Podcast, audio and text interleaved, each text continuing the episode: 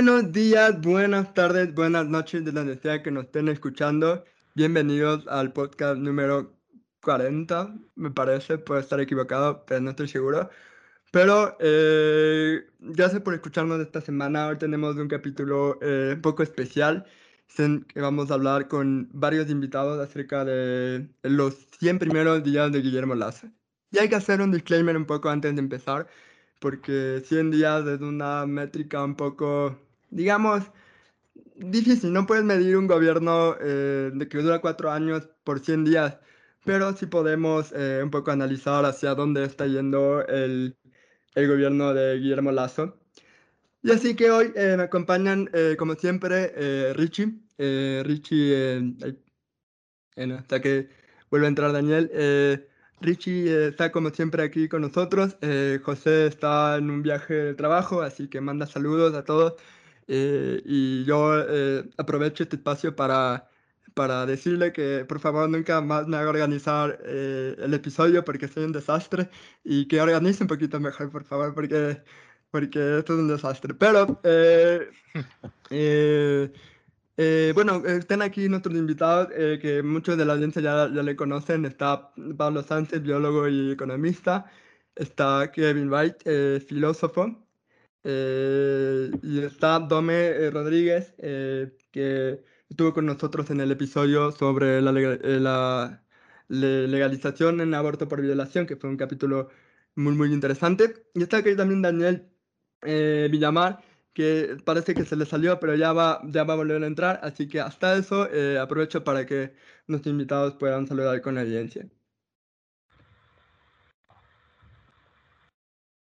Eh, bueno, buenas noches con todos. como dijo Emilio, soy biólogo de formación y estoy un poco ahora metido en las ciencias sociales por el lado de la economía. Entonces sí, como que tengo una, una visión, o trato de tener una visión un poco más amplia de lo que de la situación del país. Además tengo prácticamente 20 años de, experiencia en el lado de combustibles y transporte. Entonces tengo un poco más de esa, esa visión de, eh, empresarial también de lo, de lo que sucede en el, en el país. Gracias por invitarme.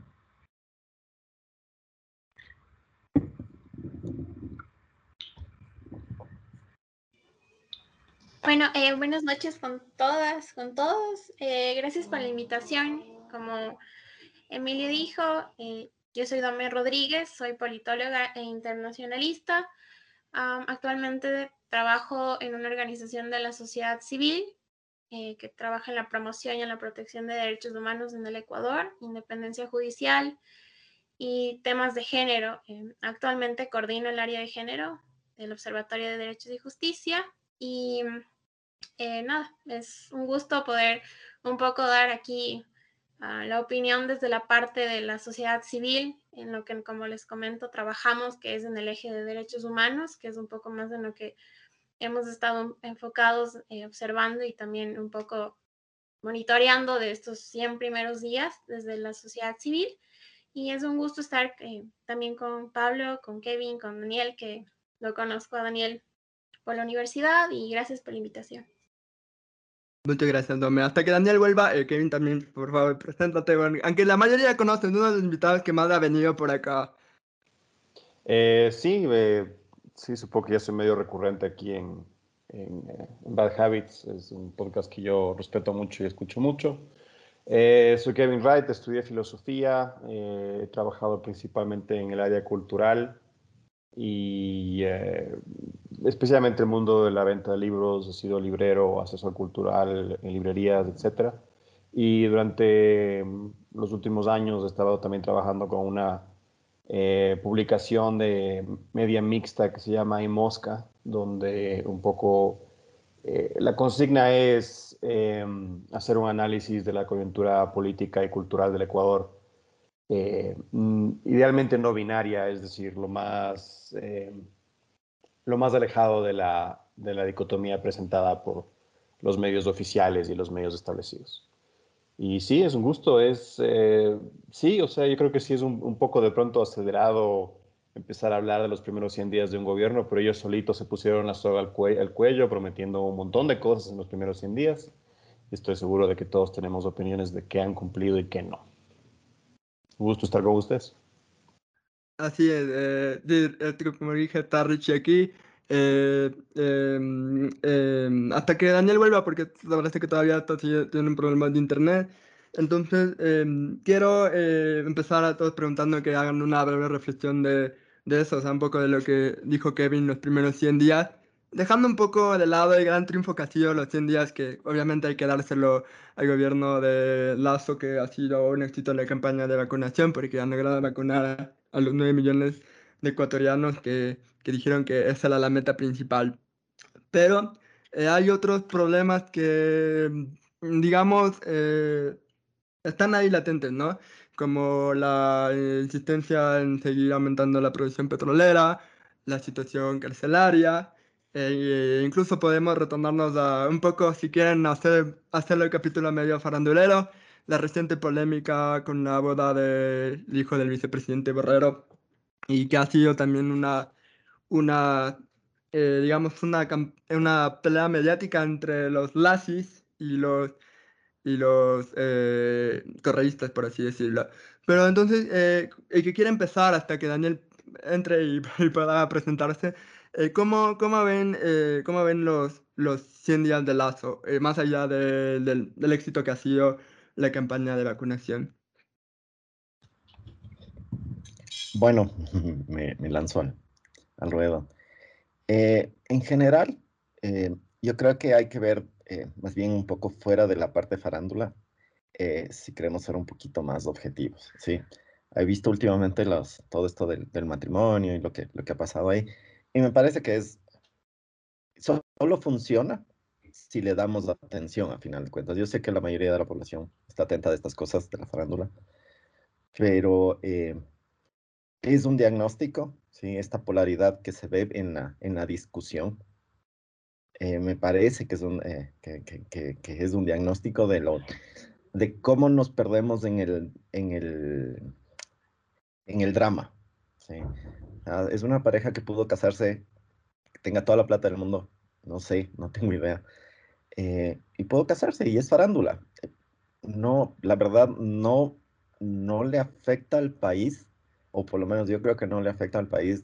Puede haber ahí alguna nuance, alguna, un matiz por ahí, pero no le va a afectar de nada al país, al país de un tipo de, de acto así.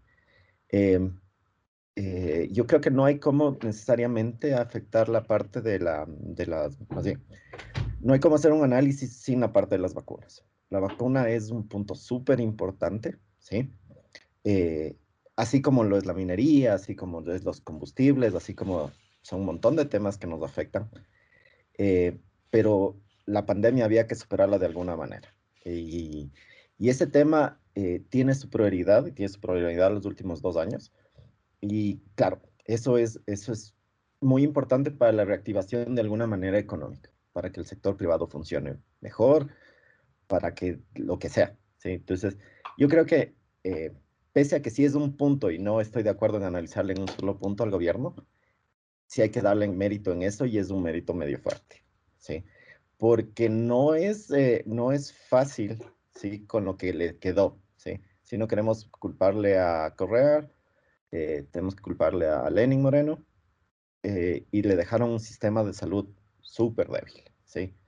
Eh, y claro, entrar a reponer eso, por más que digan que, que, Lenin sea un títere o lo que hayan dicho, sí entraron con un sistema de salud débil. Ahora, ¿están mejorando el sistema de salud? No creo. O sea, y solo vacunas no es la solución. ¿sí? Entonces, por ese lado, por el lado de la salud y, los problemas de, de, bueno, de alguna manera la vacuna lo solucionó, pero hay un montón de otros problemas mucho más graves. ¿sí? Y tenemos, plaga, tenemos pandemias aquí en el país eh, suficientes, tenemos un problema de, de, de, resistencia bacteriana que nos está atacando en los hospitales, ¿sí? que de vez en cuando nos aparece un serratia por ahí que, que está en la zona de bebés o de neonatos y no es que se está mejorando eso, simplemente como desaparece como cualquier enfermedad, se le deja que haga su trabajo, desaparece un tiempo y regresa después. Entonces, mm, sí, la vacuna fue un éxito, pero no es un cambio sistemático ni estructurado de la, del sistema de salud. Ahora, eh, yo sé que no hay que culparle todo a la presidencia anterior, ¿sí? Pero esto es resultado de todas las presidencias anteriores. O sea, no podemos eh, olvidarnos de que el país depende de su historia para lo que es, ¿sí? Y somos resultado de todas las malas decisiones políticas, ¿sí? Eh, este problema de las pandemias se está hablando desde los 2000 por lo menos, y no es antes. Y es algo que no se hizo en los gobiernos anteriores. No voy a dar nombres porque ahí es cuando se polariza todo. Pero se debe juzgar actos y algo que no se hizo es planificar. ¿sí? Se creó una Secretaría de Riesgo y la Secretaría de Riesgo no tiene un plan para pandemias, ¿sí? pese a que estamos en el trópico. Entonces, bueno, a eso hasta el lado de la salud. Por el lado de, eh, de subsidios, por lo menos yo sí estoy de acuerdo en lo que es combustibles eliminar, eh, obviamente eliminando el gas. O sea, el gas es un tema aparte. El, gas sí es un, eh, eh, una necesidad para la gente pobre y es, de alguna manera, no es progresivo. Pero el combustible sí es una necesidad del cambio y creo que eso, de alguna manera, heredado también, porque esto comenzó antes, también ha sido un paso a mejorar las cuentas corrientes del Estado. Eh, normalmente se habla de 1.200 millones, creo, de, subsidios, pero esos, para variar, estos datos no están clarificados, no están transparentados. Esos gráficos, esos datos normalmente son, eh, se quedan cortos porque no se toman en cuenta los costos operativos. Esos costos operativos se les pone más bien en el lado del gobierno, en el funcionamiento de del gobierno. Y entonces ahí deja de tener la claridad y el gasto real que tienen los. Hay un chévere estudio del, del BID en el que transparenta estos gastos y que son necesarios. Entonces, por lo menos mi calificación, como decíamos, eh, por lo menos en estos tres temas que, de los que mencioné, eh, eh, no es todavía, no es necesario, o sea, no, no son ni siquiera lo, o sea, no son por lo menos para mí optimistas, ¿sí? Se logró algo, como siempre, creo que, no, se logró algo que tenían que hacer, es algo, como siempre nosotros solo peleamos o solo festejamos cuando hacen su trabajo. Y por lo menos yo creo que eh, no han llegado a hacer todo lo que deberían hacer. Eh, y por eso yo creo que se ponen, como decía Kevin, se ponen la soga al cuello diciendo que en 100 días van a solucionar un, un, país que tiene problema de gobernabilidad y un, país que tiene un problema de, de, de, dinero económico. O sea, porque esto no es simplemente pensar, ah, queremos invertir más en la, en la, la parte social necesitamos dinero para esa parte social. Ya solo es contabilidad. ¿sabes? Tenemos o no tenemos el efectivo, no tenemos, eh, no tenemos control sobre nuestra moneda. Entonces, no es que podemos decir, vamos a sacar el dinero por impresión como lo hizo el resto del mundo. Y eso nos vuelve más vulnerables, ¿sí? Y eso me preocupa aún más porque una de las discusiones que no se tiene es la dolarización. Y yo por lo menos no veo hasta ahorita evidencia clara de lo que es la dolarización para el país. Entonces, para mí, deja mucho que desear todavía. Sí, me da un poco de tranquilidad pasar la pandemia, de alguna manera. Yo sé que no está ganada todavía la, guerra, pero por lo menos sí hay mejores eh, esperanzas que el año pasado en este mismo momento. O sea, en el año pasado a este momento yo estaba en Holanda y éramos prácticamente vistos como, como, lo peor del mundo. Eh, el Ecuador estaba todavía en los problemas de, de problemas incluso por diplomáticos con Europa porque no le dejó aterrizar un avión y todo lo demás. Sí estamos mejor que el año pasado, pero no, quiere decir que estamos bien por eso, ¿no? Entonces, ese es mi, por lo menos mi análisis del país y no tanto del gobierno como, como tal vez era la pregunta, pero sí hay que tomar en cuenta que dependemos de la historia para eso. Entonces, ese sería mi, mi análisis por lo pronto. Ah, bueno, creo, voy a seguir yo. Eh, bueno, creo que yo me voy a enfocar un poco más, como les comentaba, eh, desde donde trabajamos. Yo, por ejemplo, no podría opinar mucho en temas económicos o un poco de estos temas ya más técnicos, porque no es eh, un poco el espacio en donde uno ve día a día. creo que no es, y sí me, me alineo mucho a las palabras de Pablo respecto a que no hay que desmerecer, sé que se está hablando en todo lado de la, de la campaña de vacunación el éxito que ha tenido, porque sin salud no se hace nada. Eh, sí se vio un cambio enorme de lo que estábamos antes de este plan de 900 a lo que estamos ahora. em, y lo he notado por muchas cosas, eh, no sé, tal vez esta reactivación que se está dando poco a poco. Y, y, creo que, bueno, eso sí ha sido como, justo estábamos conversando en mi trabajo, porque también tuvimos una charla respecto a que iba a llegar el día de hacer el análisis. Esto es como una luna de miel, y me tomo las palabras de, de una de mis compañeras, con, la, con el plan de vacunación. Y es bonito porque todo está súper, súper bien desde ese punto de vista, pero tenemos que ya empezar a ir viendo qué va a pasar después de eso, porque hay muchos, muchos, muchos, muchos temas que hay que ir tratando. 100 días no nos da como una pauta, pero sí una hoja de ruta para ver cómo está funcionando todo.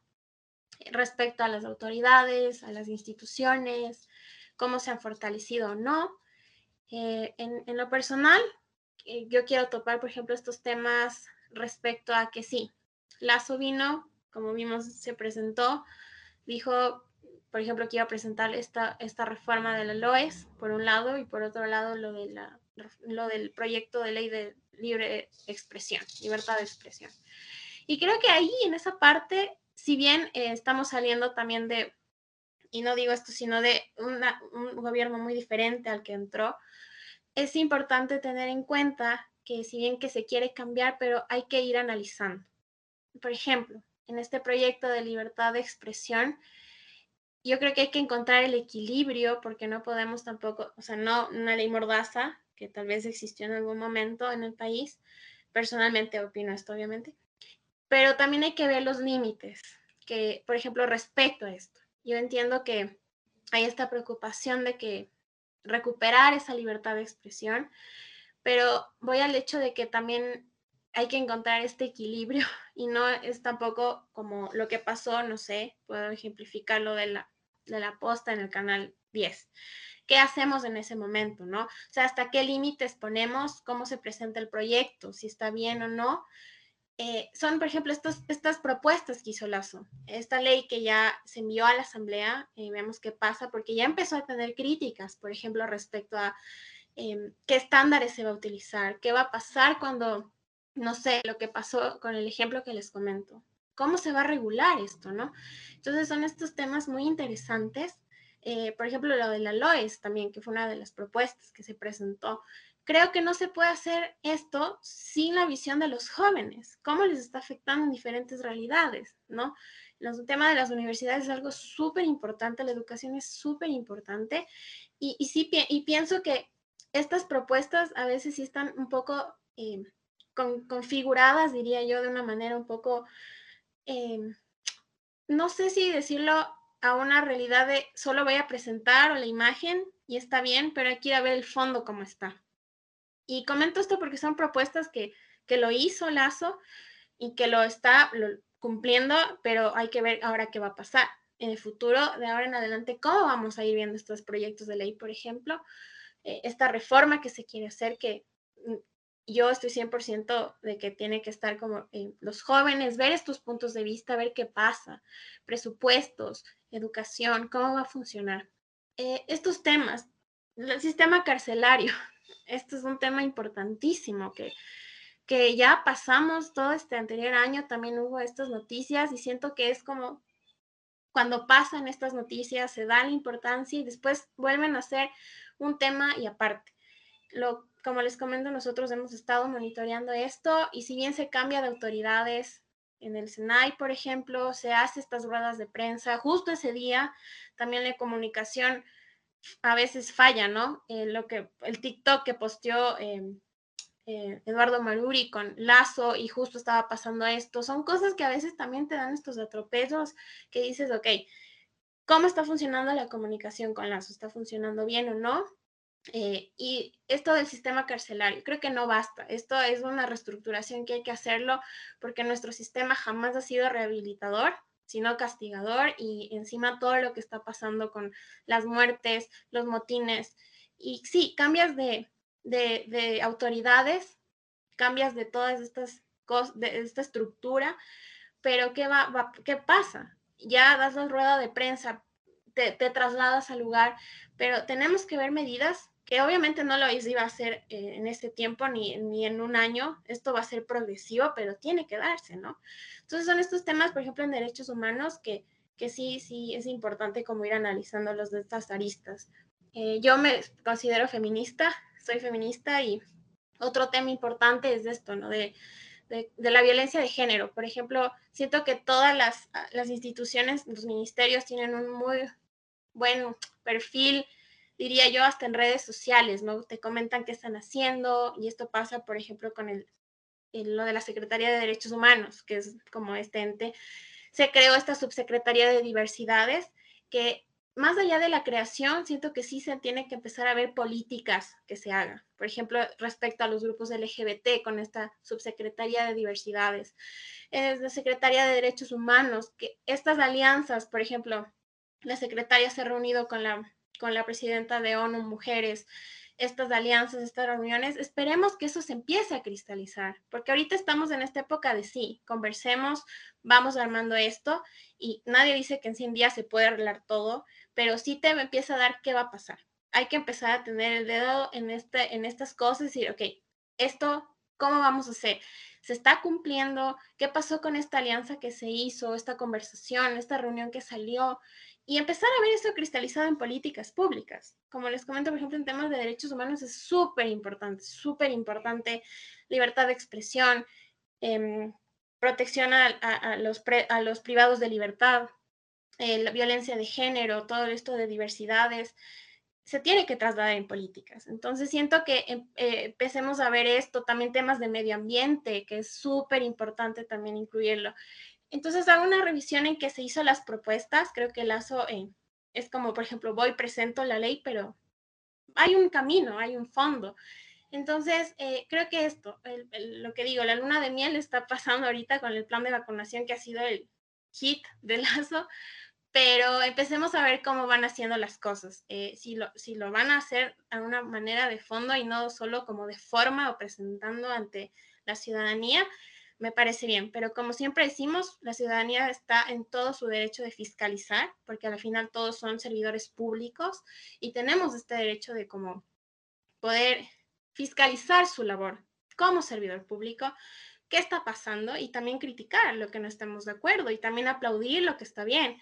Pero justo topaba el tema de estas peleas también que se ha dado, por ejemplo, con la boda y todo. Y he visto que esto va más allá porque aún hay este sesgo de ah, es que tú eres de tal partido y tú eres tal, dice que Y esto ya tiene que empezar como a cambiar, porque aplaudirle a Lazo por algo que haga bien no quiere decir que también yo acepte todo, porque también tengo derecho a criticar algo que no está haciendo bien y viceversa. Entonces, siento que hay que ir haciendo esto, o sea, estos, estos ejercicios de, de, de crítica objetiva y de fiscalización como ciudadana y nada, seguir como en la línea después de estos 100 días a partir de ahora en adelante a ver qué pasa. Eh, bueno, eh, ya empezar por el, por el tema eh, que todo el mundo le está atribuyendo a la, campaña de Lazo del tema de COVID. Em, yo me porté bastante exigente con esta campaña. Yo siempre he dicho que esta campaña era un poco más mediática porque el, el, el genuino fin al que debería llegar la campaña es al 70 de inmunización, especialmente en un país donde la mayoría de las vacunas que se han presentado requieren de una doble dosis, ¿no? Pero, y, podría portarme más criticón y decir, no llegaron a los 9 millones, les faltó como un poquito, estaban como en 8 algo, ajá.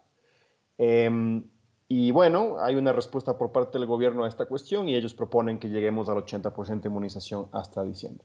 Si lo hacen, eh, aplaudiré. De momento no, de momento siento que todavía estamos en una fase donde esta campaña puede ser interpretada de manera mediática. Si comparamos con el resto de la región, definitivamente estamos haciendo un buen trabajo, pero yo acotaría que Ecuador es un país pequeño, de una densidad poblacional alta, un proyecto de vacunación debería ser relativamente más fácil que, por ejemplo, en Perú. Una cosa que eh, el fenómeno del COVID sí ha destapado es lo increíblemente eh, debilitado, eh, mal organizado que ha estado nuestro sistema médico.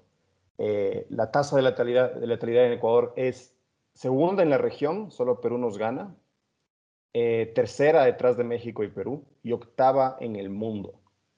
Es decir, eso es una evidencia de que nuestro sistema de salud está en una situación sumamente precaria. Si, si, algo hemos aprendido del COVID es que justamente los, los shocks que esta pandemia presenta al sistema eh, médico eh, pueden ser usados como un barómetro de proyección para eh, otras posibles pandemias futuras. Entonces yo creo que esa es la parte que a mí realmente me preocupa. obviamente la, la parte de la vacunación es sumamente importante, pero reitero, el índice de fatalidad de casos en el Ecuador es de 6,43%, octavo en el mundo. Y en la región solo México y Perú nos ganan. Entonces yo creo que ese es un, un problema al que nos vamos a tener que enfrentar tarde o temprano. Eh, claramente todo lo que nos, siempre nos han dicho acerca de nuestro sistema de salud ha sido falso y eh, lo demuestra un país como Colombia, que tiene un índice de fatalidad muchísimo más bajo que el nuestro. Hoy, ya que esas comparaciones son eh, injustas, ni siquiera Bolivia tiene tan alto. Entonces yo creo que por ahí va la cuestión. Y, creo que podríamos hacer el mismo análisis del lazo, es decir, eh, este, este enfoque de los, de los 100 primeros días, eh, eh, de pronto es como un microcosmo para lazo, pero también tenemos que empezar a pensar en, el, en, el, en la cuestión más amplia. Partiendo del mismo Estado, partiendo del mismo gobierno y, y sus posibilidades de gobernabilidad, Lazo arranca con un partido sumamente debilitado, es decir, el partido de Creo es el claro perdedor en lo legislativo, son los que menos curules tienen en la, en la Asamblea. Su oposición, UNES, es muchísimo más grande. Se desligaron de sus principales aliados en lo electoral, que fue eh, el PSC, y ahora tienen que hacer alianza con, eh, con Pachacutic y, y la ID para un poco ser relativamente funcionales. Ya vemos que esas alianzas están empezando a resquebrajar, dudo mucho que duren. Entonces, ante el panorama que nos puede presentar algo como el COVID, que nos demuestra que nuestro sistema médico es eh, eh, insuficiente, que tiene serias debilidades. Y también, por ejemplo, volviendo al tema que también he mencionado aquí, que es eh, la cuestión carcelaria, cuando el sistema carcelario fracasa de la manera que nuestro ha fracasado, demuestra que hay una serie de problemas sociales que las instituciones no están resolviendo y están pasando esos problemas al sistema carcelario. Es decir, el tema de seguridad, eh, salud mental, salud pública, eh, oportunidades laborales, educación, todos esos problemas que tienen obviamente efectos de cascada a la larga, eh, están siendo absorbidas por el sistema carcelario. Entonces, los resultados que estamos viendo de la extrema violencia que se vive ahí, especialmente en Guayaquil, pero obviamente también acá en las cárceles, demuestra que tenemos una serie de problemáticas sociales que no hemos estado resolviendo que hemos estado pasando de, gobierno en gobierno en adelante a la siguiente gestión y que nadie realmente se ha estado encargando de esto. Y podríamos también ver el tema de, la, eh, de los subsidios de la gasolina. Yo eh, siempre he dicho que no estoy de acuerdo con que se quiten esos subsidios. Eh, pienso que la norma a nivel internacional de un país productor de crudo es que haya subsidios a, a la cuestión energética. Pero es, es, un debate que yo he visto que yo nunca puedo ganar porque a, la larga eh, los economistas tienen razón en el sentido de que por, por de motivos el, Ecuador es, incapaz de sumarse a ese resto de países que subsiden, que son productores de crudo y subsiden la gasolina. Simplemente no funciona. Sospecho que es a propósito, sospecho que es un acto de corrupción y sabotaje puertas adentro por parte de Petroecuador y diferentes eh, gobiernos que hemos tenido pero vemos que es el, mismo dilema, es decir, nadie tiene una solución a este problema del subsidio más que quitarlo.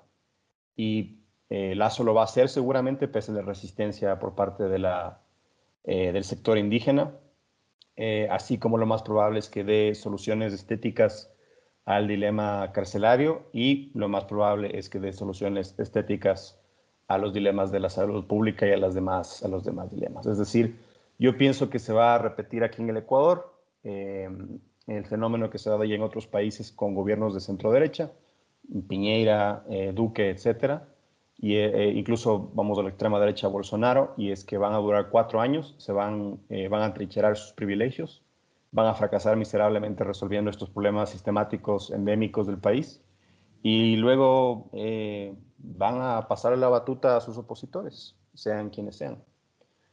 también creo que hay una seria deficiencia en el manejo de la comunicación. Yo estoy de acuerdo que sí, que esto, eh, realmente todo lo que, lo, que se discutió hoy día acerca de la boda también llegó allá a, causar mucho tedio.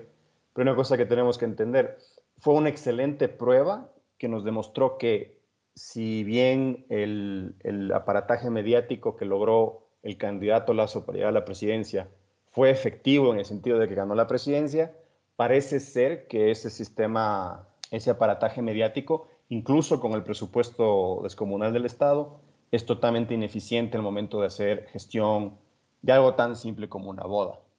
Mucha gente dice, ah, es que fue una oportunidad para, para exhortar al país. No, no se hizo eso. Ah, es que son una tanda de, de dolidos sociales y resentidos. Ok, entonces volvemos a la, misma disyuntiva eterna del resentimiento social. Y así una larga lista de etcétera, de lacistas contra antilacistas, y lacistas contra correístas, etcétera. Todo eso es culpa del mal manejo comunicacional de la presidencia. Pudieron haberlo manejado de una buena manera y no estaríamos todos peleándonos por un tema tan patético.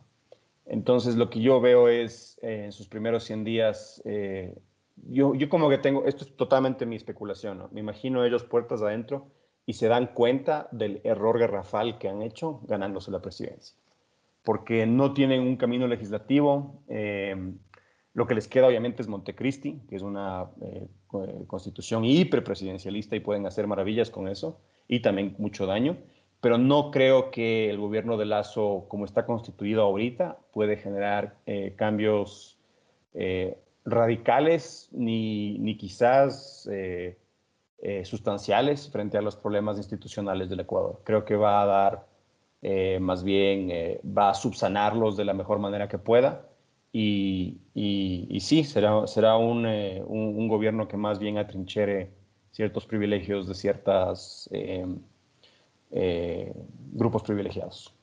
Eso. antes de, pasar a que Ricky opine, o sea, rápidamente mencionar que, por ejemplo, una de las intenciones del gobierno, según la ministra de Gobierno, es, por ejemplo, eliminar la tabla de consumo de drogas. Y eso no tiene sentido porque había que hubiera mucho más personas que, empezaron a calificar como delincuentes y había más personas en las cárceles. Entonces, ¿cómo planean, eh, por ejemplo, solucionar esta situación carcelaria? Son algunas decisiones que personalmente a mí me parecen que no tienen sentido y que vienen en una burbuja en la que no parece tener sentido.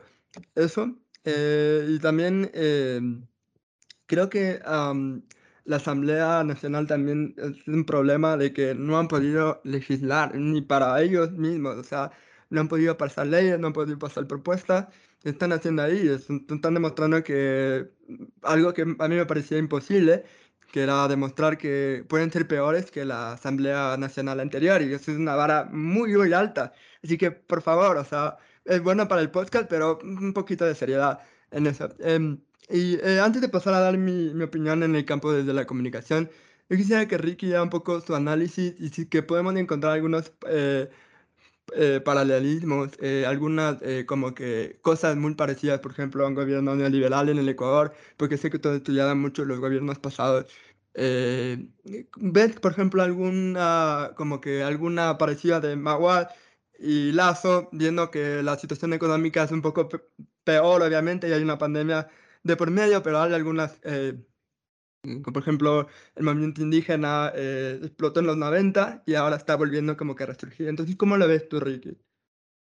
Eh, yo estoy de acuerdo con mucho de lo que se mencionó antes, específicamente cuando estábamos hablando de eh, el legado de los anteriores gobiernos y el impacto que eso tiene hoy en día en la política ecuatoriana, ¿no? O sea, es evidente que el país tiene problemas estructurales a nivel político, económico, social y aparte de eso, también ha tenido un legado de eh, gobiernos desastrosos que no están necesariamente eh, directamente relacionado con estos problemas estructurales, ¿no es cierto? O sea, obviamente todo está entrelazado, pero también podemos decir esos gobiernos tomaron unas decisiones muy cuestionables y eh, nos pusieron en la, posición en la que estamos hoy. Entonces, estoy bastante de acuerdo con eso.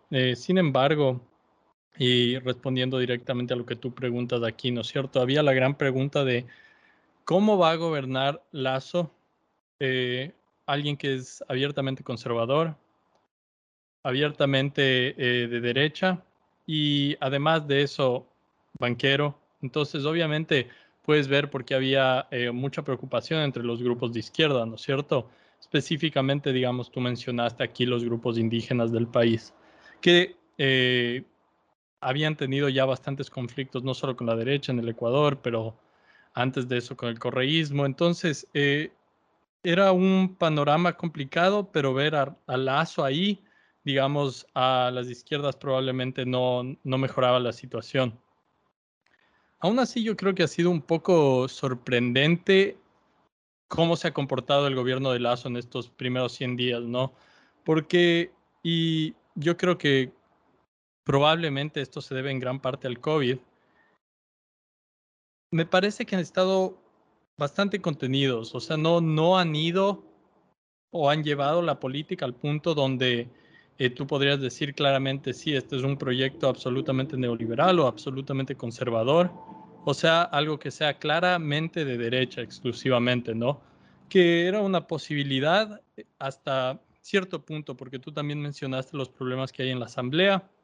Así que, como de costumbre, los proyectos políticos en el Ecuador bastante incompetentes. Em, creo que el problema es que saliendo del correísmo, un proyecto político que realmente tuvo mucho, mucho poder en el país, probablemente el, proyecto político más competente de los últimos 30 años, posiblemente más. Eh, todo lo que viene después de eso se ve bastante débil, un poco indeciso, como que no, no toma una forma clara. Y yo creo que obviamente el gobierno de Lenin es la máxima expresión de eso, pero el gobierno de Lazo también ha tenido un poco de eso. Eh, y aún así, dejando de lado, digamos, eh, la incertidumbre que trae la pandemia, dejando de lado los problemas en la Asamblea, Lazo sí se ha perfilado, yo diría en general, como un actor de derecha, tal vez no de extrema derecha, tal vez más, mucho más cerca al centro derecha, pero sí ha mencionado cosas como la flexibilidad laboral, que son puntos, digamos, básicos, ¿no? En el repertorio de políticas de derecha. También posiblemente lo de quitar el subsidio, todo, y se puede debatir, digamos, si es que esos puntos son uh, hoy, hoy en día en el Ecuador lo que se debe hacer y por qué razones. Pero yo diría que en general, si es que estamos analizando y tratando de comparar a Lazo con, digamos, gobiernos neoliberales del Ecuador en los noventas, eh, tal vez incluso los gobiernos de derechas que ah, venían antes eh, y durante el principio del siglo XXI, los derechos, los gobiernos que tuvimos que eran eh, medio de centro derecha, medio como que no sabíamos hasta que llegó el correísmo, ¿no? Yo diría que el gobierno de Lazo ha estado en general eh, bastante, eh, bastante contenido. No sé si es que eso es directamente por Lazo, que él ha decidido tomar eso como una acción estratégica, o simplemente no han tenido las libertades que quisieran tener para poder establecer las políticas que tenían en mente. Yo creo que mientras siga la pandemia eso va a ser muy difícil. O sea, los gobiernos alrededor del mundo creo que se han visto bastante restringidos en lo que pueden hacer.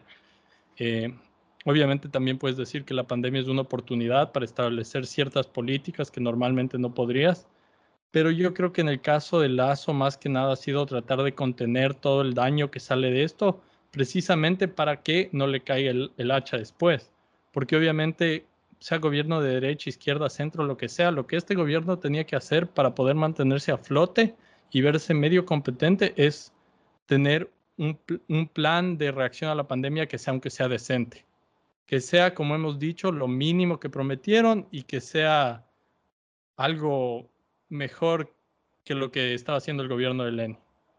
Y creo que eso es lo que Lazo se ha enfocado en hacer. Y posiblemente una vez que ya la pandemia se disipe, no sabemos cuándo, probablemente va a seguir bastante tiempo, pero eh, dependiendo de cómo se ve esa situación, creo que tal vez van a poder enfocarse más en otros asuntos y posiblemente podremos ver más eh, cuál es el verdadero legado de este gobierno. Perfecto, gracias Richie. Ahora eh, le voy a hacer una pregunta a cada uno, así que si es que tienen que anotarla para que no se olviden, para, porque como estamos con el tiempo ajustado y, y así que le voy a hacer directamente a todos una pregunta diferente. De empezar con Pablo, eh, de ¿hacia dónde va con lo que hemos visto hasta ahora del gobierno? Por ejemplo, ¿cómo ves tú eh, la estrategia de desarrollo sostenible para, para Lazo, eh, porque quiere mantener el subsidio al eh, de, o sea, quiere mantener, eh, o sea, no quiere volver a poner el subsidio de combustible, pero a la vez quiere producir más petróleo. ¿No te parece esto una contradicción?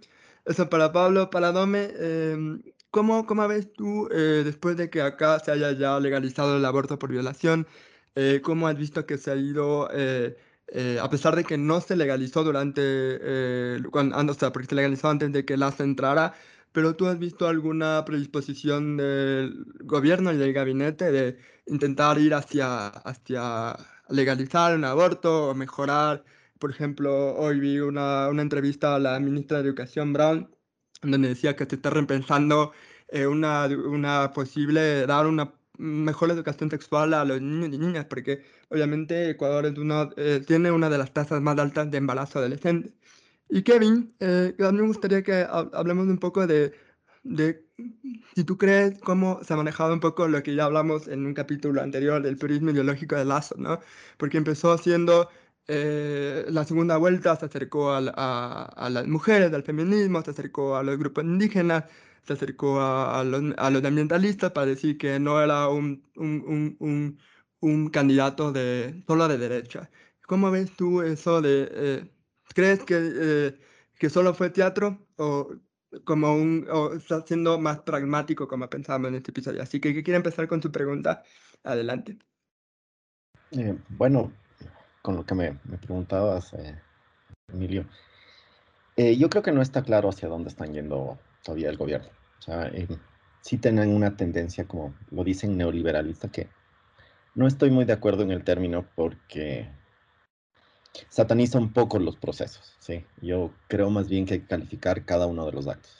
Cada secretaría y a cada ley y a cada proceso que hagan, se le debe juzgar y se le debe medir en costo-eficiencia y punto. ¿sí? como para un poco de alejarnos de ideologías que no creo que nos han estado sirviendo los últimos tiempos, en general. Em, en sí, lo del petróleo, sí, hay un problema ahí. Y es que el petróleo, más que subsidiado, está más relacionado con violencia. ¿sí? Normalmente, ¿sí? los gobiernos que tienen petróleo ¿sí? tienden a ser más violentos. Eh, y los que tienen estos procesos más bien de, de, ¿cómo se llama? De bienes, más bien de commodities, que son, eh, que necesitan una estructura, le dan cierta fortaleza normalmente a los gobiernos, ¿sí? tienes normalmente el gobierno frente al resto del mundo.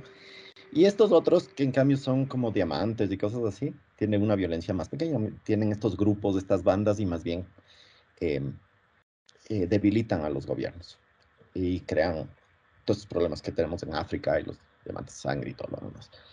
Eh, el problema de los subsidios en general es que se atribuyen a la gente que más dinero tiene, ¿sí? Eh, en el combustible en particular. ¿sí? Entonces, claro, eh, estás gastando mucho dinero en tener una ciudad contaminada. O sea, le estás pagando para que tenga una F-150 en Quito. entonces, eso es un desperdicio, es una ineficiencia. ¿sí? Entonces, yo por lo menos por eso estoy de acuerdo. Ahora, tenemos la tecnología para focalizarla al sector eh, de transporte público masivo. Tenemos la, tecnología ya. Te acepto que en los 80 no podamos hacer esto, pero en este punto de la historia, sí tenemos la estructura, la tecnología y la seguridad para hacerlo. Ahora, como decía Kevin, ¿dónde está el freno? ¿Sí? Petroecuador tiene visto un sistema de facturación durante todo el gobierno de Correa, ¿sí? Y no lo han logrado implementar, ¿sí? ¿Cuál es el problema? Por lo menos mi sospecha es que no hay transparencia, ¿sí? Una falta de transparencia. Y es en algo que poco este gobierno se está dedicando a hacer, ¿sí? El CERCOP está en procesos de, transparencia, está tratando de mejorar eso, la superintendencia de poder de mercado está con calificaciones de la OCDE, entonces, eh, están en, esta, en la parte de protección de, de, información. Entonces, por ese lado, por lo menos no tengo muchos problemas, ¿sí? A mí más me causa problemas es, eh, y que también es heredado, del sistema de, explotación, ¿sí? Lo que tú decías del, aumento de la explotación de petróleo. Eh, no veo el punto, porque estamos cada vez en, explotación más cara, ¿sí? Es necesario gastar más para explotar menos, a final de cuentas. Entonces, claro, ahí hay un, ahí hay un, un dilema, ¿no? O sea, ¿por qué estamos invirtiendo en producir más eh, si en realidad el Estado no está ganando más necesariamente. Y claro, ahí podemos leer entre líneas, podemos hacer todas las sospechas y las especulaciones que queramos, ¿sí? Sí hay unas mafias o hay un, grupos de interés aquí, ¿sí? Los rent seekers, los que buscan rentas, ¿sí? Em, y ahí está el problema, o sea, nos dedicamos a, a, nos concentramos, ¿sí? En el problema de algunos economistas que mezclaron con la psicología dicen que es esta necesidad de, ah, yo veo que está produciendo el Estado, yo quiero un pedacito, ¿sí? Y no nos importa cómo, y no nos importa que, que, que estén abusando, pero por lo menos me llega un poco, ¿sí? Y eso es el subsidio más o menos, es un ataque psicológico a la, a la gente, ¿no? Una perspectiva de, ah, yo estoy cogiendo mi, mi, pedacito ya por último, no es mucho, pero por lo menos cojo lo, lo mío. Y no es saludable porque eso debería orientarse o al excedente de producción agrícola, porque pasamos toda la, toda la, el socialismo del siglo XXI. Y los números en la agricultura mm, campesina, familiar campesina, no han mejorado. Y ese es el movimiento, es un, es un, es, es un grupo de soldaditos que tienen, eh, que están atrapados en la política, que no han visto ninguna mejora, pero son un grupo unido de un 20%. Entonces, claro, ahí tienes unos soldados que no, eh, que no están viendo mejoras en ningún momento, y claro, obviamente sienten el gasto del, del, combustible, pero no están teniendo una mejora en sus suelos. Nadie está monitoreando suelos, por ejemplo. Si no están mejorando sus eh, sustratos, cada vez está peor el, el, el suelo. Tenemos, eh, eh, eh, plagas en la, agricultura a gran escala, en la costa y en el oriente. ¿sí? Y claro, ese grupo, esos grupos de movimientos yo no, yo por lo menos no entiendo por qué les preocupa el petróleo, ¿sí? Si de donde sacan su producto es del suelo, ¿sí? Y ese subsidio debería estar en su producción o en mejorar el suelo, en proteger su suelo, ¿sí? Y no tanto en financiar carros en una ciudad contaminada, una ciudad con tráfico, con, con velocidades de menos de 30 kilómetros por hora en ciudad, ¿sí? Eh, y que debería estar focalizado directamente al transporte público. ¿sí?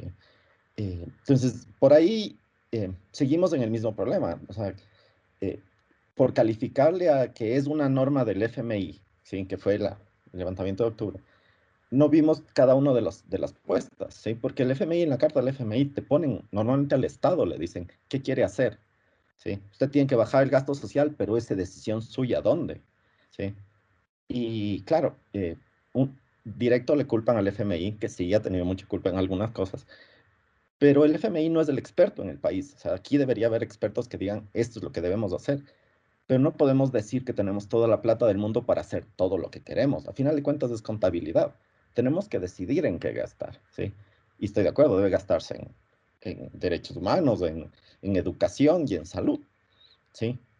Pero lastimosamente el desorden en el país nos provoca seguir gastando en armas, en, en gasto militar, en gasto de policías, ¿sí? No arreglamos el sistema jurídico. Y perdón que me cambie un poco de, de, de petróleo y de, lo, de, los subsidios, pero tenemos graves problemas todavía en, eh, en, trata de tierras, por ejemplo. No tenemos seguridad jurídica en las tierras. Eh, hay sitios que no tienen ni, ni siquiera registro de la propiedad. Entonces, claro, ¿cómo, ¿cómo seguimos discutiendo? Claro, y todo el mundo se concentra en el petróleo, pero nadie está en la parte que, que es de la, del neoliberalismo, que es medio importante, y es la seguridad jurídica. Yo no creo que nadie esté en contra, ¿sí? Entonces estamos concentrados en el neoliberalismo totalmente económico y no en la parte de derechos civiles y derechos individuales, ¿sí? que también son contribuciones del liberalismo a final de cuentas. ¿sí? Entonces, por eso yo no, quiero, no, no me gusta tratarlo así como que fuera una sola cosa, y más bien tratarlo en, en esos pequeños actos que pueden dar una mejora eh, en, en, ciertos sectores, por lo menos. ¿eh? No creo en, un, en, una solución única y decir, ah, tenemos que eh, tener esta tendencia ideológica para solucionar el mundo. Y yo creo que esto es caer en el falso escocés, o en, el, en, en tener, fale, poner eh, una identidad a, a, obtener una, una idea de que las ideologías tienen eh, como que ser perfectas para que funcionen, entonces nunca vamos a llegar a ese objetivo. ¿sí? Y seguimos buscando esa falta utopía por ahí y más bien concentrarnos en lo que funciona, en lo que tiene, eh, lo que tiene resultados claros al final de cuentas. Sí, sí ese sería más o menos mi, mi ataque a, esa, a la pregunta. Bueno, respecto a la pregunta, Emilio, recuerdo justamente que el día que se emitió el fallo de la sentencia de la Corte Constitucional, le, Lazo, no sé si en una situación de, de, por el simple hecho de que lo ubican como un, un, un, candidato y es un presidente de derecha, tuiteó que iba a respetar el fallo de la Corte Constitucional. Y claro, nosotros como grupo y una de las accionantes que, que estuvimos en todo el proceso de, de, poder despenalizar el aborto, cuando llega la sentencia y en una decisión la Corte manda a crear el proyecto y, y, básicamente ya de por sí está despenalizado, ¿no? Con o sin proyecto ya no, ya no es penalizado el aborto por violación. Y cuando tuitea esto, nos da esta imagen de, ok, esto es una muy buena señal, porque claro, es imposible no poder relacionar también eh, Lourdes, que es su, esposa, un día antes tuiteó que ella no está a favor para nada de, estos temas de aborto. Y claro, yo leía muchos comentarios en Twitter, en las redes sociales que decían, no, o sea, esto es un tema de salud, esto es un tema de derechos de las niñas y de mujeres, no es un tema de poner creencias. Y, y decíamos, ¿no? Lazo mm, va a tener esta situación. Y cuando tuitea esto, mm, veo las respuestas y decían, no, es que nosotros votamos a un presidente y nos ha decepcionado. Y, veía muchos, muchos mensajes que era en la situación de ya desprestigiarlo, decir, no, de gana votamos por usted porque está a favor de la muerte y todo. Entonces, creo que no se entiende, aunque, bueno, en este caso específico, al ser un fallo de la Corte Constitucional, eh, no, no, no hay una situación de, de que el presidente pueda o no a ese fallo decirle, no, no vamos a acatar o no, porque no es así. O sea, hay que empezar a entender cuáles las funciones de cada institución, del Ejecutivo, en este caso de la Corte Constitucional. Entonces, dijimos, bueno, ojalá se cumpla, sea así, y me pareció muy, muy, muy acertada la actitud. Ahora estamos en, el proceso de la construcción del proyecto. Lo presentó la Defensoría del Pueblo, la defensora estuvo presentándolo y creo que ahora lo que se viene y creo que aún no se comprende bien es que el proyecto tiene que pasar, no es una situación de que quieran o no los asambleístas, es una cuestión de ir construyendo el proyecto, sí, mejorarlo si hay algunas cosas que no estén bien, eh, tomar en cuenta cosas que tal vez quedaron por fuera, pero no es una situación de negarse y ya existen algunos asambleístas que dijeron yo no voy a topar porque la corte no es nadie para mí a mandarme a hacer cosas a las asambleístas. Entonces, es duro cuando se trata de estos derechos que uno lucha, en este caso de las mujeres. Ahora tenemos este proyecto. Vamos a ver qué pasa en la asamblea. Y claro, en este caso, cuando si, se aprueba el proyecto, porque la Asamblea tiene seis meses, no tiene más tiempo, ya está corriendo el tiempo, a ver, esto tiene que pasar para el veto del Ejecutivo. Y obviamente Lazo no debería vetar. ¿Por qué? Porque es una orden de la Corte Constitucional. Él, incluso esta situación de decir, esto fue una decisión y si, él, y si él incluso veta, tiene que explicar el por qué. O sea, tiene que existir algo del proyecto en sí, pero no puede vetarlo por el hecho de que o yo creo en Dios o yo no estoy a favor del aborto. O es un tema muy aparte, esto es un tema, como yo comento, incluso de salud pública, un tema de, de, de, de una reparación a esas niñas y mujeres que quieren eh, interrumpir su embarazo y en estos casos, ¿no? Entonces, eh, el camino ahora es ver qué va a pasar ver qué va a pasar eh, cuando el proyecto ya, ya, ya supere la, la, fase de la asamblea, ver qué va a ser Lazo, como digo, el veto aquí eh, hay, que, hay, que, hay que tomarlo con mucho cuidado y recordar lo que él puso, que él iba a acatar, iba a, a, a, hacer, ¿no? Y en sí eh, es duro, es duro como luchar por los derechos de las mujeres, a veces en estos gobiernos de derecha que uno, uno no, no está claro porque hay estas como, estas, esta situación de, de de las creencias y de que no se puede hacer. Y en el tema del aborto, si vamos a una mirada al futuro, el pensar en un aborto, en, la despenalización del aborto ya en todos los casos libre, hay un largo camino. Y esto digo por, eh, tal vez la, función legislativa, los grupos también aquí, personalmente yo opino esto antiderechos, que se posicionan y tratan de hacer. Vimos asambleístas que también tienen estos, estos, estos discursos eh, de, de, sí, antiderechos en todo, ¿no? no solo en este punto. Entonces creo que es, es una oportunidad de ir monitoreando y como digo, también ir fiscalizando. Y si se puede, también uno desde su arista, en mi caso desde la sociedad civil, pues eh, hacer lo que se pueda, lo que tengamos en las manos para, para que estos derechos sobre todo se respeten, no se vulneren. Y el hecho de que eh, esto del aborto por violación, que como digo, ha sido una lucha que le he seguido muy de cerca, eh, nos da esta pauta de qué va a pasar con los derechos de las mujeres, violencia de género y todo. Entonces, es una cuestión de medidas eh, de fondo y como digo, no es una cuestión de que yo no quiera. En este caso es lo que la Corte manda y, la Corte Constitucional lo dijo muy claro. Entonces, nada, esperar a que, que todo vaya bien, la ley tiene que pasar, tiene que existir y seguir vigilando, seguir vigilando, seguir monitoreando, como digo, y, y nada, así hay que incomodar, incomodar a los gobiernos a veces cuando hay cosas que no les gusta, pues no es que les guste o no, sino que es cuestión de derechos y los derechos no se negocian, los derechos no se consultan, los derechos no se... No, o sea, son derechos y, hay que respetarlos de lo más alto posible. Entonces, sí, ese es como una, una, una, una, lectura que hago respecto a la pregunta específica de lo del, del aborto por violación. Ya, eh, siempre con el, con el, tema de la ideología es, es importante entender que en, la ideología en la teoría es súper pura y clara, ¿no? Pero en el momento que estás evaluando estados es más como una checklist, es decir, no van a cumplir todo a, a, a rajatabla lo que dice la ideología, un buen ejemplo de esto son todos los países eh, marxistas-leninistas, ya ninguno es marxista-leninista, pero sí podemos hacer como un checklist de quién, de, cuál es la ideología de, del, del gobierno de Lazo hasta ahorita. Y pienso que sí, pienso que dada la continuidad desde el gobierno de, Moreno, podemos ver que es un gobierno neoliberal. El, checklist eh, neoliberal, especialmente aplicado en Latinoamérica, sería eh, liberalización económica, privatización, deregulación, globalización, eh, eh, intercambio libre, el free trade y la austeridad. Si es que vamos, empezamos con Moreno, vemos que claro, que Moreno lo que se concentró es eh, liberalización económica, privatización y austeridad.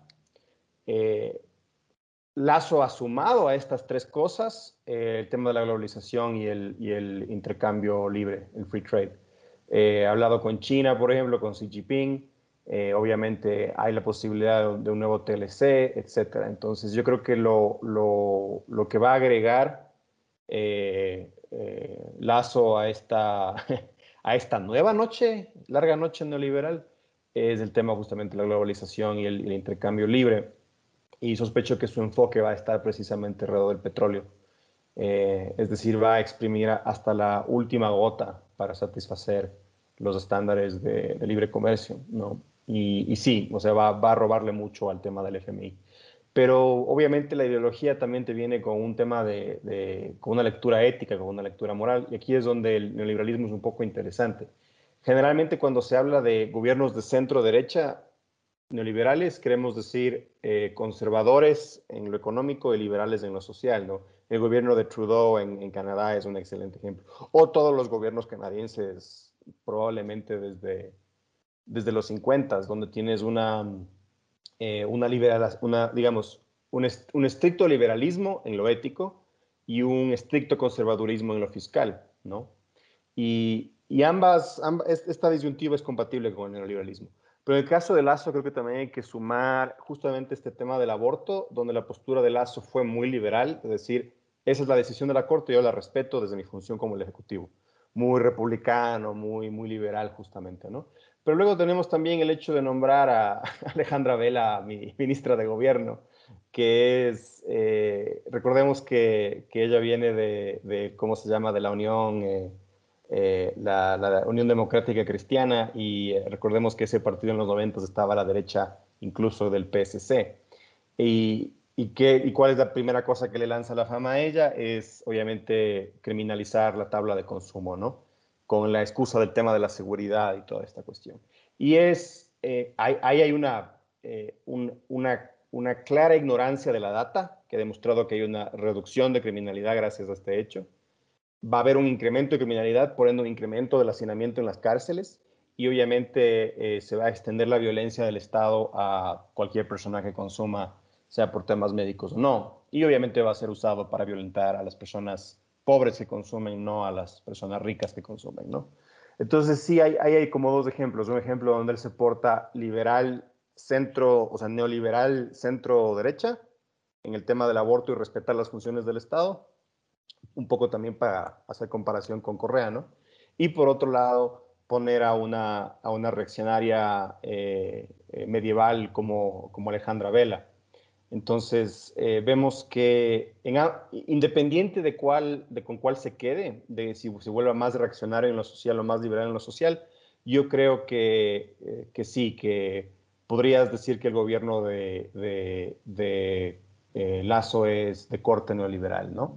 Es decir, él cumple las mismas checklists que, las, que, que Lenin Moreno, que su predecesor, eh, mantiene los elementos neoliberales del gobierno de Correa, es decir, el extractivismo eh, desmedido, eh, o sea, la hiperprivatización del extractivismo minero y petrolero. básicamente vengan petroleras a hacer lo que les dé la gana, este país es suyo. Y em, la la manutención de los bonos de Estado también, por ejemplo, es otro, otro fenómeno muy neoliberal. Entonces, yo creo que es por un lado una continuidad y también una diversificación en los elementos del neoliberalismo, es decir, este enfoque que tiene de, de, libre comercio eh, y de globalizar la economía ecuatoriana eh, es, es, como muy, es, es un no es un distanciamiento, diría, de Lenin, diría que Lenin no intentó hacer eso mucho, no tuvo muchos proyectos alrededor de eso, eh, y, Lazo aparentemente sí tiene ambiciones de eso. El problema es que para ese tipo de ambiciones va a necesitar cundir en lo legislativo. Entonces, ahí, ahí vamos a ver. Pero claro, por ejemplo, la, la flexibilidad laboral, todo eso son, son discursos muy neoliberales del sur, ¿no? Muy, muy neoliberales como chilenos, etcétera. Entonces, eh, vamos a ver cómo, eh, cómo va. Es que va a ser un neoliberal centro-derecha, es decir, un neoliberal, digamos, a lo Piñera, o va a ser un neoliberal hacia lo Uribe. Entonces, pero independiente de eso, creo que la ideología de Lazo es claramente de tinte neoliberal. Eh, otro elemento también que a mí, eh, para mí también es clave en el neoliberalismo es este surgimiento de los think tanks, ¿no? Es decir, eh, el think tank cumple la función legislativa en el sentido de que hacen desde, sin, sin ser miembros de la Asamblea o lo que sea, proponen interpretaciones legales, ¿no?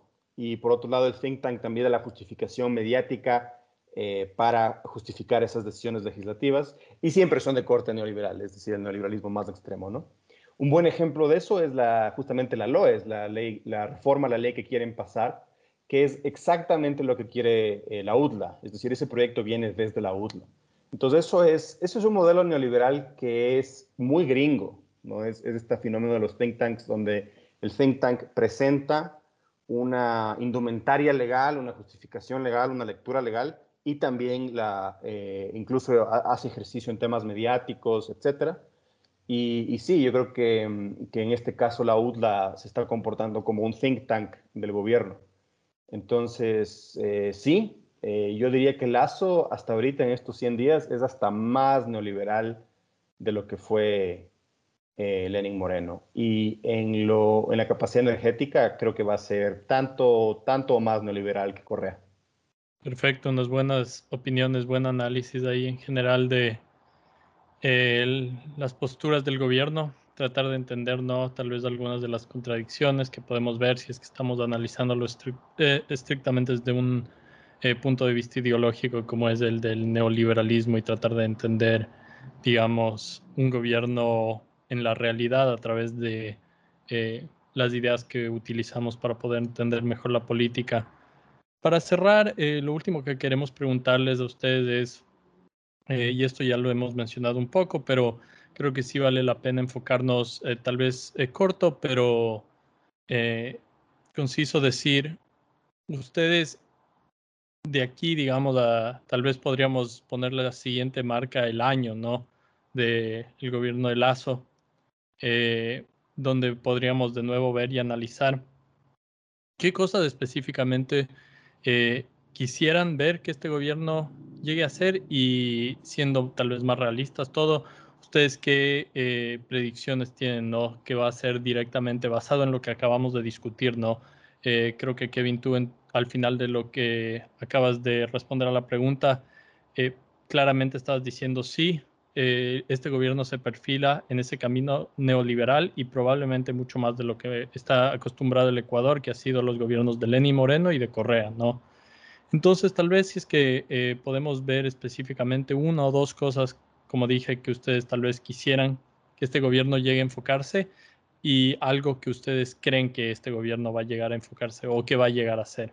Entonces, eh, puede ser un poco de opinión personal y tal vez un poco de especulación, pero también un poco de análisis y siendo realistas acerca de lo que parece que se nos viene, por así decirlo, con el gobierno. Em, bueno, que quiero que, bueno, vamos, a, eh, voy a ir primero por lo que creo que están haciendo y que tal vez es un poco independiente de la parte económica y un poco y también del ambiental y de todo lo demás. Y es que sí hay nuevas em, aproximaciones a, la, a un proceso mejor de manejo de la política y no me refiero a la política como, como tal, sino a la política pública al hacer, eh, al hacer leyes o hacer normas. Y, y, de alguna manera se han acercado a ser más eh, eh, basada en evidencia. ¿Sí? Ah, hay algunos convenios, con, insisto, con la OCDE, no es la mejor institución, pero por lo menos yo creo que sí necesitamos esa influencia tomar la política pública de, medible, que tenga un contraste medible, que tenga un contraste en el que podamos ver resultados, porque si no tenemos cambios de un lado al otro, ¿sí? Yo analicé algún, eh, el cambio del, eh, del, proceso de educación sexual en, los, en el 2011, creo que es, que cambió al Plan Familia, el gobierno de, de Correa. Eh, y claro, no hemos tenido ningún resultado en, la, en, la, en los embarazos infantiles, por ejemplo no hay beneficios, o sea, no, seguimos peleando por otras cosas menos por, eh, por estas, ¿no? Yo sé que hay movimientos feministas y hay movimientos, yo sé que sí, pero a final de cuentas los gobiernos no los representan, ¿sí? Y esto es porque no medimos, entonces pasamos de un lado a otro, ¿sí? Y viene el siguiente gobierno y borra todo lo bueno del anterior y quiere hacer algo nuevo, ¿sí?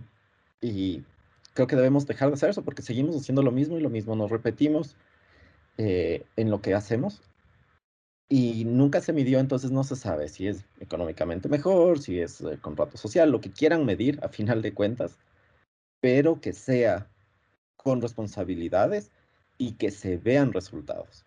¿Sí? Si no hay resultados, no se deben volver a cometer los mismos errores. Y eso creo que es lo que más le afecta al país, que no, no registramos nosotros las cosas con la cautela que tienen los, eh, los, uh, los nórdicos en, en, en, Europa, ¿no? O sea, los escandinavos son enfermos de los datos y de alguna manera, ¿sí? Ayuda a establecer la historia, mejor describir la, la historia, pero además a ver dónde están los errores, ¿no? Que es para lo que se supone que debería funcionar la historia.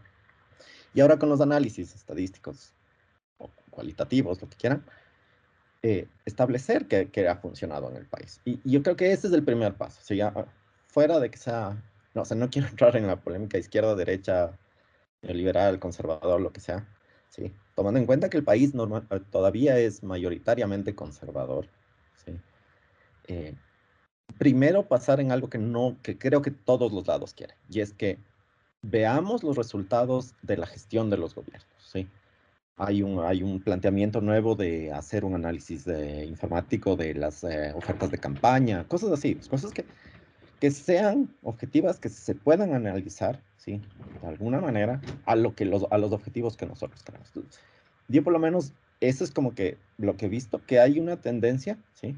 Que hay una apertura nueva porque esto no, eh, esta, aislación, eh, esta parte aislacionista que tenía el gobierno anterior, o perdón, el de Correa, de alguna manera nos, nos blindó de transparencia, de, de protección de, de, los derechos individuales, ¿sí?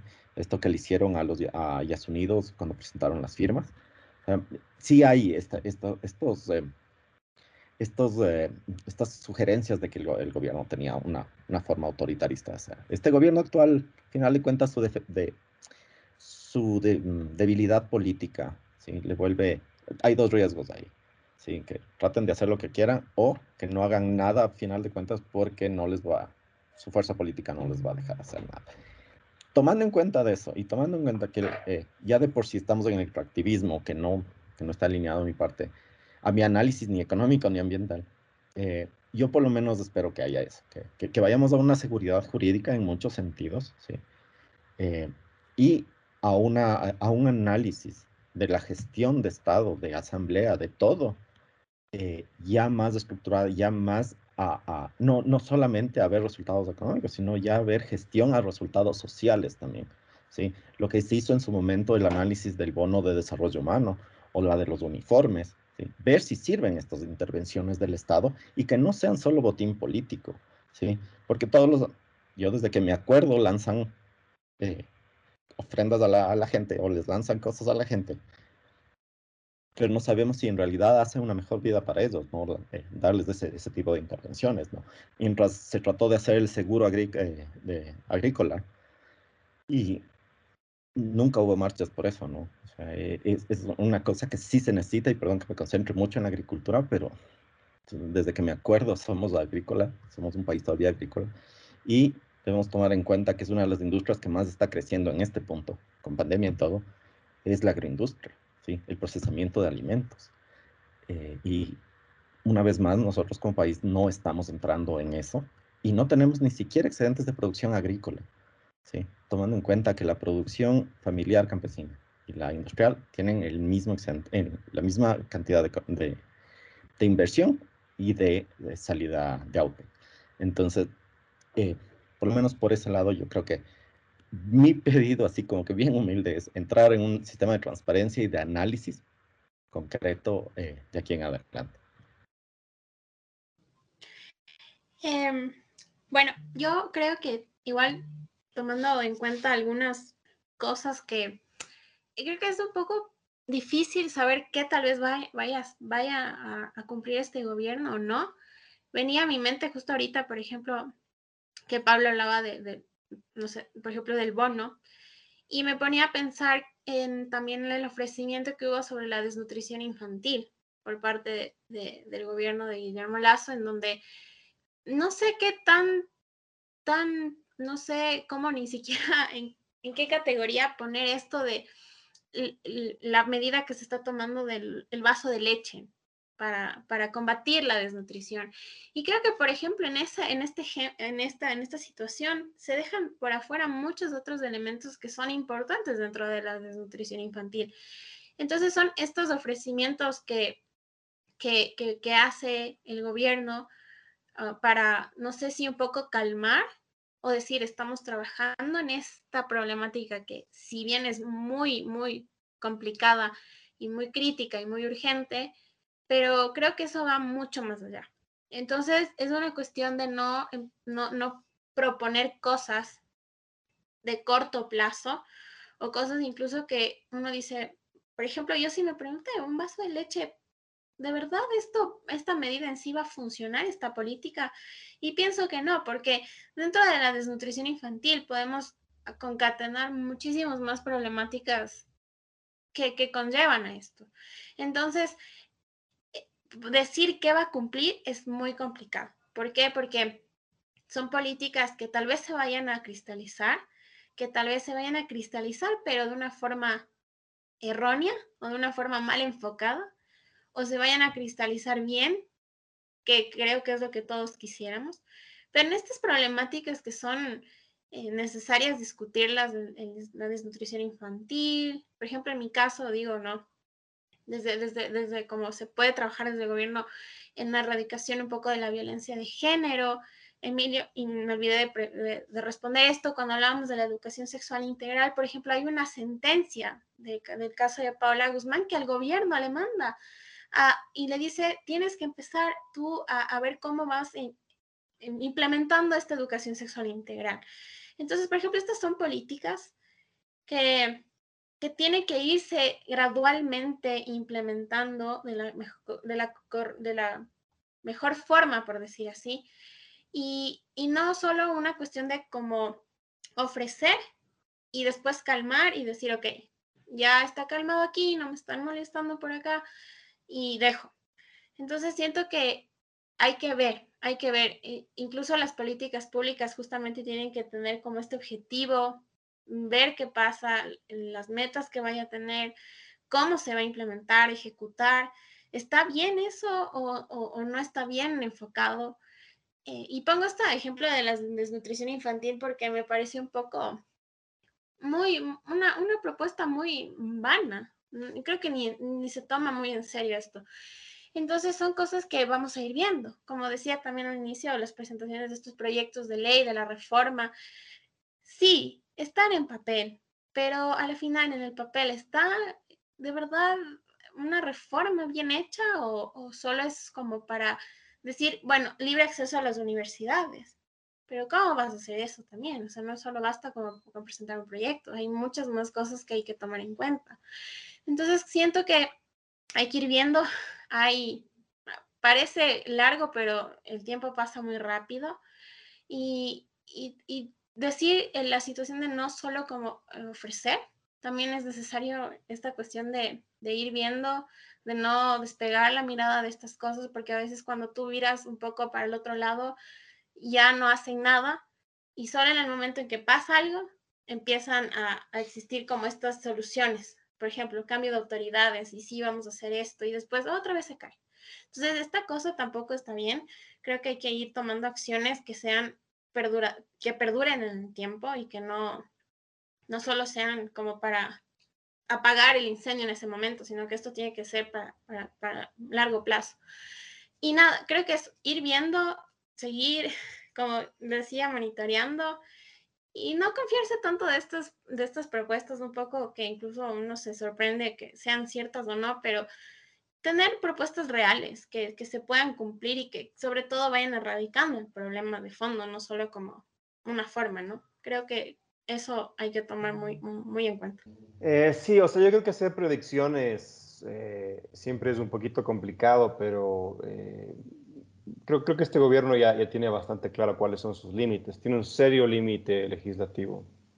Es decir, la, la presidencia de, de, de, Lazo, al menos por dos años, va, va a estar eh, contrapuesta a un legislativo bastante incompetente, bastante insulso, bastante incapaz de generar eh, cambios en lo legislativo, ¿no? Y eh, incluso la posibilidad de que se genere una oposición, UNES ha demostrado que que, que, no, que lo suyo realmente es lo electoral y que van a empezar las elecciones eh, regionales en dos años, básicamente, ¿no? Y no van a generar una oposición nada interesante. O tal vez están esperando de que la popularidad del presidente baje ya al, al, a los 30 y, y, ahí empezar a generar eh, bronca, ¿no? Lo que creo que podemos hacer es comparar cómo les fue a los gobiernos neoliberales eh, del corte similar al de Lazo, eh, en el sur, como decía antes, mencionaba a Piñera, pero también debía haber mencionado a Macri, porque creo que Lazo se parece mucho más a Macri. Recordemos que Macri es el único presidente en el hemisferio occidental que presidió sobre una reducción de industria, y esa industria es la industria argentina, que es una de las más potentes en, en la región justamente. Entonces sí, creo que una lectura que mucha gente tiene es que estamos ante la muerte del neoliberalismo, es decir, que ese sistema fue revolucionario en los 70 cuando se dio, es decir, el primer sistema económico occidental post-keynesiano y ahora estamos ante la muerte de dicha, dicha revolución. Pero eso es como muy abstracto, creo que debemos concentrarnos en lo, en lo específico. Eh, lo cierto es que va a tener una asamblea eh, poco trabada, eso creo que ya podemos decir que es, eh, está claro. Y por otro lado, recordemos que este es un país de Césares, es decir, la ministra de, de gobierno tiene muchísimo, muchísimo poder. Y bueno, o sea, escogió a Alejandra Vela y, eh, y Alejandra Vela es eh, la única, la única eh, política noventera que todavía cree que todo se hizo bien en esa época, ¿no? Entonces yo, yo predigo que la gestión de Vela también va a ser eh, insulsa, incompleta, ya lo está demostrando, eh, o sea, se, está, a ver, se quiere encargar de dos temas inicialmente, el tema de la seguridad y su primer paso es quitar la tabla de, consumo. Entonces, eh, dentro de poco tiempo en la costa va a, ser, va, a generarse una violencia marcada, que ya se está dando, es más, y, y estoy seguro que ella lo va a manejar bastante mal. Ante eso, ¿qué le queda? O sea, ¿qué, ¿qué, opciones le queda a Guillermo Lazo? Bueno, está Montecristi y ciertamente él tiene mucho poder al rato de terminar relaciones eh, bilaterales y multi, eh, multilaterales con eh, el resto del mundo. Entonces, sí, sospecho que un, un, tratado de libre comercio con Xi Jinping, con China, sería como muy llamativo para él. su promesa de campaña fue traer, traer inversión extranjera. Eh, no está claro si va a poder hacerlo a través del dólar, es decir, no, tal vez otro TLC negociado con Biden, quizás, no lo sé. Eh, lo cierto es que obviamente un tratado de libre comercio con alguien como Xi Jinping eh, va a poner la economía ecuatoriana, la poca que no está ligado al camarón, al plátano y al, petróleo, en una, en una seria disyuntiva, ¿no? dependiendo de los detalles de ese, de ese tratado. De ahí, claro, o sea, mantener la ley de eh, flexibilidad laboral, la famosa ley humanitaria, em, se le viene muy propio, muy pronto una crisis política en justificar dichas leyes sin la pandemia, ¿no? Bien o mal, esta pandemia se acaba en enero. ¿Habrá estragos de esta pandemia? Serios estragos. Pero quiero decir que va a dejar de ser una excusa política. Todo el mundo va a decir, la ley humanitaria fue impuesta por tu predecesor, por la pandemia, ya no estamos en pandemia oficialmente, vas a quitar esas leyes y obviamente, em, si bien el gobierno de Correa se, encargó de destruir toda oposición eh, eh, de orden de tinte social, eh, esa, la necesidad de, dicha, de dichas movilizaciones se puede volver a dar, ¿no? Em, entonces sí, creo, creo que estamos ante un gobierno como el de Macri, es decir, va a ser un gobierno insulso, va a ser un gobierno poco efectivo, eh, y sí, es, eh, me parece muy interesante que, que, el neoliberalismo no es como que intenta agarrarse de todo lo que genera el populismo, intenta dar las mismas, eh, intenta también generar discursos, etcétera, y, y, hablar del pueblo y etcétera. Pero claro, al momento que, que se contrasta las promesas de dicho populismo, no es que se genera un populismo de derecha, sino que se atrinchera el la vieja fórmula neoliberal que fracasa y por ende genera la siguiente ronda de, de populismo. ¿no? Entonces sí, creo que, creo que eso es lo que le toca ahora a Sudamérica. Eh, neoperonismo. Es muy triste como, como, bueno, yo tiendo a ser pesimista. De pronto hay gente que, o sea, los de la UTLA están súper contentos. De pronto hay que preguntarles a ellos, ¿no? Ellos están como saltando en una pata. Entonces tal vez ellos ven como un futuro súper, súper luminoso. Esa, esa es como mi, mi, predicción, es decir, gobierno insulso, em, eh, eh, crisis sociales, una pésima maneja por parte de la, eh, nuestra querida ministra Alexandra Vela y un legislativo frenado. El peronismo, esa asignatura pendiente del podcast que me muero por tocar, algún rato lo vamos a hacer irlo para ver si lo podemos resolver con cuchillos. Em, eh, sí. Eh, meme, es un meme, no es más que un meme. El peronismo es un meme, ¿no? sí, sí, sí, eh, definitivamente. Pero creo que, que, cada país americano tiene su clase de peronismo, digamos, ¿no? todos, todos, particularmente es algo que es una característica de Sudamérica, así que es un tema que algún rato podemos explorar. Eh, em, y agradecer a nuestros invitados porque nos hemos pasado más allá de la hora. Eh, nos han faltado temas que tratar, por ejemplo, el tema de, de, los campesinos, por ejemplo, el arroz, el tema rosero que todavía el gobierno no ha podido resolver y que incluso se rumoreaba que había haber un cambio de gabinete porque, por incapacidad de resolver ese tema. Eh, y, o sea, yo, eh, por mi parte, eh, yo veo que, como dijo Kevin, la campaña mediática de la vacunación algún rato tendrá que irse porque lamentablemente, o bueno, digo, afortunadamente aquí no hay tantos antivacunas, así que es probable que gran parte del país ya esté vacunado y incluso ya se está empezando un poco la reactivación económica y vamos a ir viendo eh, qué, puede, qué puede pasar, porque también tiene que venir la reforma laboral, eh, pedido por el FMI, entre otras cosas que el gobierno de Lazo tendrá que ver cómo afronta. Así que probablemente deberemos invitar de aquí en algunos meses o cuando Lazo diga en 200 días vamos a, no sé, a, medir cómo nos va la reforma laboral, les deberemos invitar para ver si predicen si es que, si es que durará los cuatro años o no, si es que volveremos a, a, a echar a algún presidente, cosa que dudo, o veremos un retorno de Rafael Correa o alguna figura del correísmo. Así que están cordialmente invitados cuando llegue ese punto. Eh, así que muchas gracias a nuestros invitados, Pablo, Dome y Kevin, por haber venido. Eh, Richie, por siempre como estar aquí. José, por organizar mal esto, no te voy a agradecer. No, mentira. Eh, Daniel, gracias por organizar también. Daniel no pudo estar acá porque tuvo un problema con su wifi, pero manda todos saludos a los que estuvieron acá, pide disculpas y vendrá el podcast para hablar de otro tema en las siguientes semanas. Y eh, a la audiencia, eh, por favor decirles que compartan, que pongan like eh, a, este, este, programa y su contenido, porque nosotros no entramos en la categoría del ecuatoriano modesto que puso Guillermo Lazo, de que no tenemos un barquito pesquero, ni, ni tenemos una finca, ni tenemos Pero tienes un podcast, loco. Tengo un podcast, pero necesito que genere, genere plata, así que ayúdenme a generar plata para que pasara a ser el ecuatoriano modesto. Así que ayúdenme con eso la audiencia, por favor. Eh, y para eh, pasar además a, a, que sea a, recibir los 20 dólares diarios que cree el presidente Lazo que, que preside cada ecuatoriano. Que esto también nos olvidamos de hablar porque hablan de algunos muchos temas. Pero eh, como les dije, están cordialmente invitados y muchas gracias a ustedes por venir. Ricky, no sé si quieres cerrar el programa o decir algo, así que dale. Muchas gracias a los invitados. Siempre un gusto tenerles. Eh, y siempre un gusto tener igual invitados nuevos. Vamos a ver, ¿no? ¿Qué pasa? Sigue el Lazo Challenge. Veamos los siguientes 100 días o 100 años, quién sabe. Muchas gracias por invitarnos. Eh, muchas gracias a todos. Eh, Pablo Dome, no sé si tienen eh, alguna otra cosa más, aparte de Kevin, que ya se despidió. Si tienen algo para cerrar, es la plataforma de algunos segundos para ustedes. Eh, bueno, yo sí quisiera repetir esto por lo menos a los 200 días, a ver si ha tenido una tendencia o, no sé, 200 días o en un año, a ver, un poco analizar, reanalizarnos lo, lo, que hemos dicho. Sí.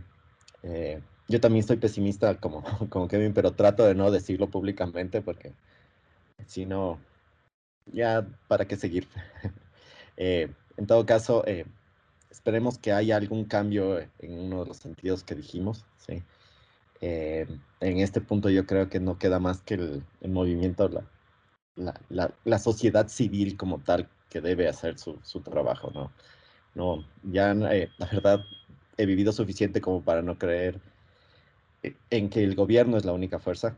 ¿sí? Tenemos una capacidad de asociarnos y deberíamos avanzar por ese lado. Y eso es lo que ahora estoy tratando de hacer. Y, y esperemos, veamos qué, qué pasa y espero tener el gusto de, de, analizar los, los siguientes 200 días o lo que sea de este gobierno para ver hacia dónde estamos yendo, a ver si hay una, una luz pequeña al final del túnel.